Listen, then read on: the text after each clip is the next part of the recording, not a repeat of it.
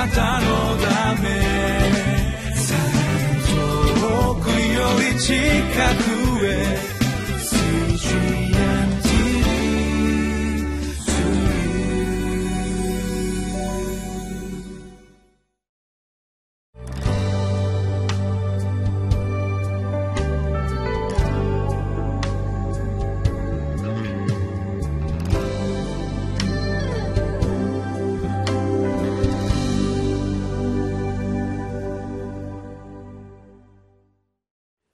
皆さんこんにちは。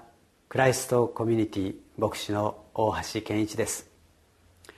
さまざまな契約書には約款とか定款といったその契約の細かい条件を記したものがついてきます。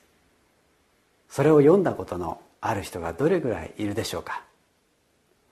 私はほとんど100%読んだことがありません。まあ今のところそれを読まなかったことで何か問題が起こったことはないのですけれども細かすぎて読む気になれないわけです。今日は10月9日。聖書箇所はエゼキエル書17章11節から24節。タイトルは「たとえ損をしても契約を守りましょう」神様との契約に問題が生じたらどうすればよいでしょうか？今日も御言葉から学んでまいりましょ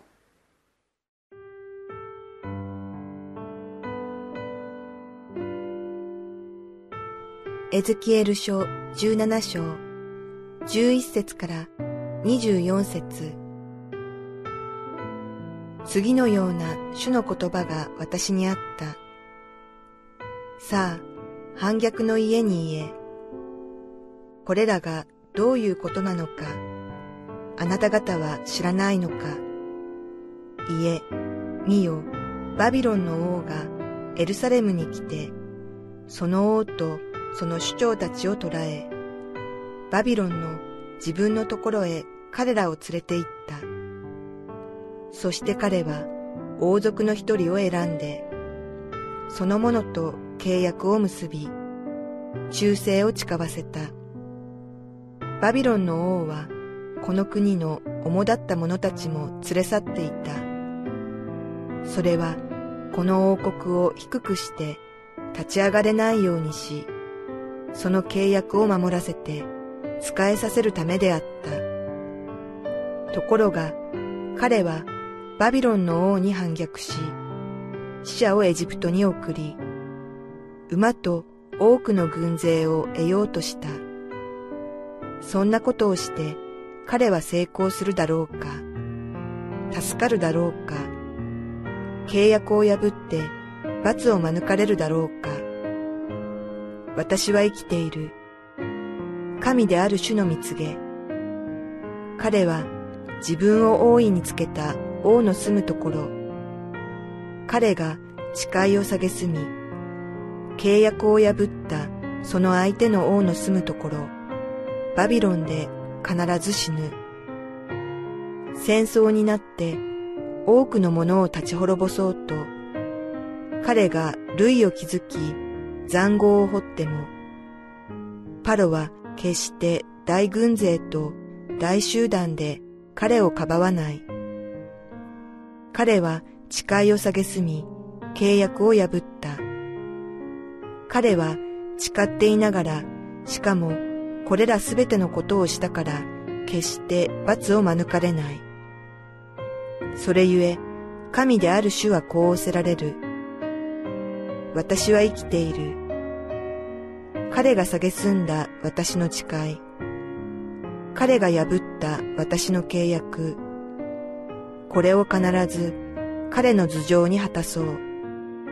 私は彼の上に私の網をかけ、彼は私の罠にかかる。私は彼をバビロンへ連れて行き、私に逆らった不審の罪についてそこで彼を裁く。彼の軍隊の逃れた者も皆剣に倒れ、残された者も四方に散らされる。この時、あなた方は主である私が語ったことを知ろう。神である主はこう仰せられる。私は高い杉の梢を取り、そのうちから柔らかい若枝の先を摘み取り、私は自らそれを高くて立派な山に植える。私がそれをイスラエルの高い山に植えると、それは枝を伸ばし、実を結び、見事な杉の木となり、その下にはあらゆる種類の鳥が住み着き、その枝の影に宿る。この時、野のすべての木は、主である私が、高い木を低くし、低い木を高くし、緑の木を枯らし、枯れ木に芽を出させることを知るようになる。主である私が語り、私が行う。日本の文化には契約というものがもともとあまり馴染まない文化であったのだとそう思うことがありますあうんの呼吸目で語る義理と人情紙に書かれている文章よりも肌で感じることお互いの間の空気感要するに信頼関係という関係が先に立っていて書面上の契約関係よりもその方が優先されているのです。すると何かお互いの間で些細なことから問題が生じるとあの時こう言った言わなかった。あの時に聞いた聞いていないというようなことに発展していきます。阪神・淡路大震災以降家の地震保険が見直されるようになりました。多くの人が契約するようになりました。あるいは水害が増えてきて洪水の保証についても考えるようになってきました。カラフルな絵とか図とかで簡単に説明してくれる保険の書面を見せられてこのような時にこのような保証がされますと説明を受けて契約をします。そしてそこには小さな字でぎっしり書いてある定款がついてきます。ほとんどの人はそれを読みません。いざ地震や洪水が起こって自分の家が被災したとします。保険会社に連絡をするとあなたの家のケースはこの保険では保証できません。そんな答えが返ってきて驚かされるのです。それは定款に細かい条件が記されていて同じ地震や洪水でも今回の場合は保証できない場合にあたります。と言われるようなことが起こるのです。あの時保証があると言ったではないですか。では残念ながら通用しないのです。それが契約です。私たちの主はいつも私たちと約束を交わされます。それを守るか守らないかで神様の対応は変わってきます。聖書自体が契約の書物古い契約と新しい契約で成り立っていることからもよくわかります。旧約聖書においては事細かに契約の内容が書かれていることが多いわけですが新約聖書になると神を愛し人を愛するとこの2つに全ての契約をまとめられました。さてエゼキエルの予言は昨日と同様にユダ王国のヒゼキヤ王がバビロン帝国からエジプトへくら替えするような行動をとったということに対する神様の裁きについてです。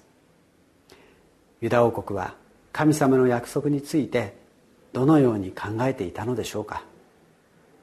明らかにそれを軽んじる行動に出てしまったのです。契約に従っていればバビロンのもとで身の保証を得ることができていたにもかかわらず今はエジプトの方が強そうだと言って寝返ったのです。神様は契約を軽んじたことに怒られました。契約を破ったことに対して裁かれます。ユダはそういう意味では契約のことの重大さを十分に理解してはいなかったのでしょう。私たちもまさに契約という概念の薄い文化に育ってきました。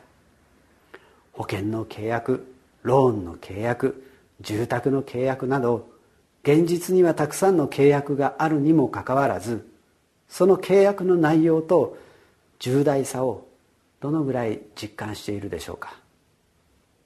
そのような姿勢が神様との間でも私たち自身を甘やかしているのではないでしょうか。神様は愛の神様だから何でも許してくれる。そうです。しかし神様は義の神様です。罪に報い裁かれる神様です。愛の神様は私たちを愛してくださる神様だということですが神を愛する愛を求めておられる愛の神様でもあるのです。そして神を愛することが契約として交わされているのです。私たちはこれを軽んじて簡単に破ってしまってはいないでしょうか。神を愛するという契約の重大さを本当に理解しているでしょうか？細かい約款などはありません。神はキリストを十字架につけ罪の贖いの代価として支払ってくださいました。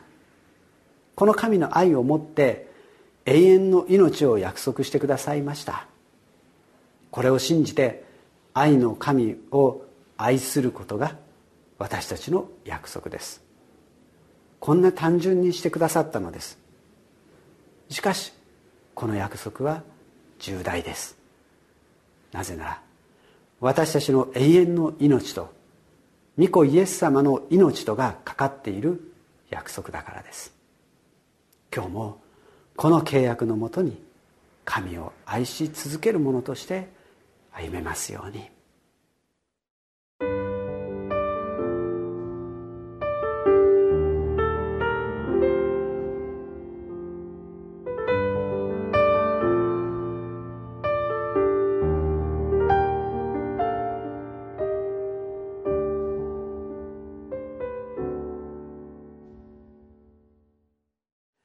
裁きの宣告を受けたユダ王国ですがこんな神の民にも神様は救いの道を残していてくださいました。若枝が摘み取られそれをよく日の当たる山の上に植え替えて実を実らせ鳥が巣を作るほどの木に成長させてくださいます。滅ぼされるユダの中からわずかなものが残されて再びエルサレムへと帰ってくる。そしてそこからイスラエルの救いがあるということを再び約束してくださっているのです。いやこれはアブラハムからの永遠の約束なのではないでしょうか。だからこそ今もなお私たちが永遠の救いをいただけていることに感謝できるのではないでしょうか。お祈りしましょう。主よあなたは約束を守られ果たされるお方です。私たちがその約束を軽んじないがしろにしてあなたを悲しませてきたことをお許しください。そしてあなたが求めておられるようにあなたを愛することをもっともっと表していけますように。主イエスキリスト様の皆によってお祈りいたします。アーメン。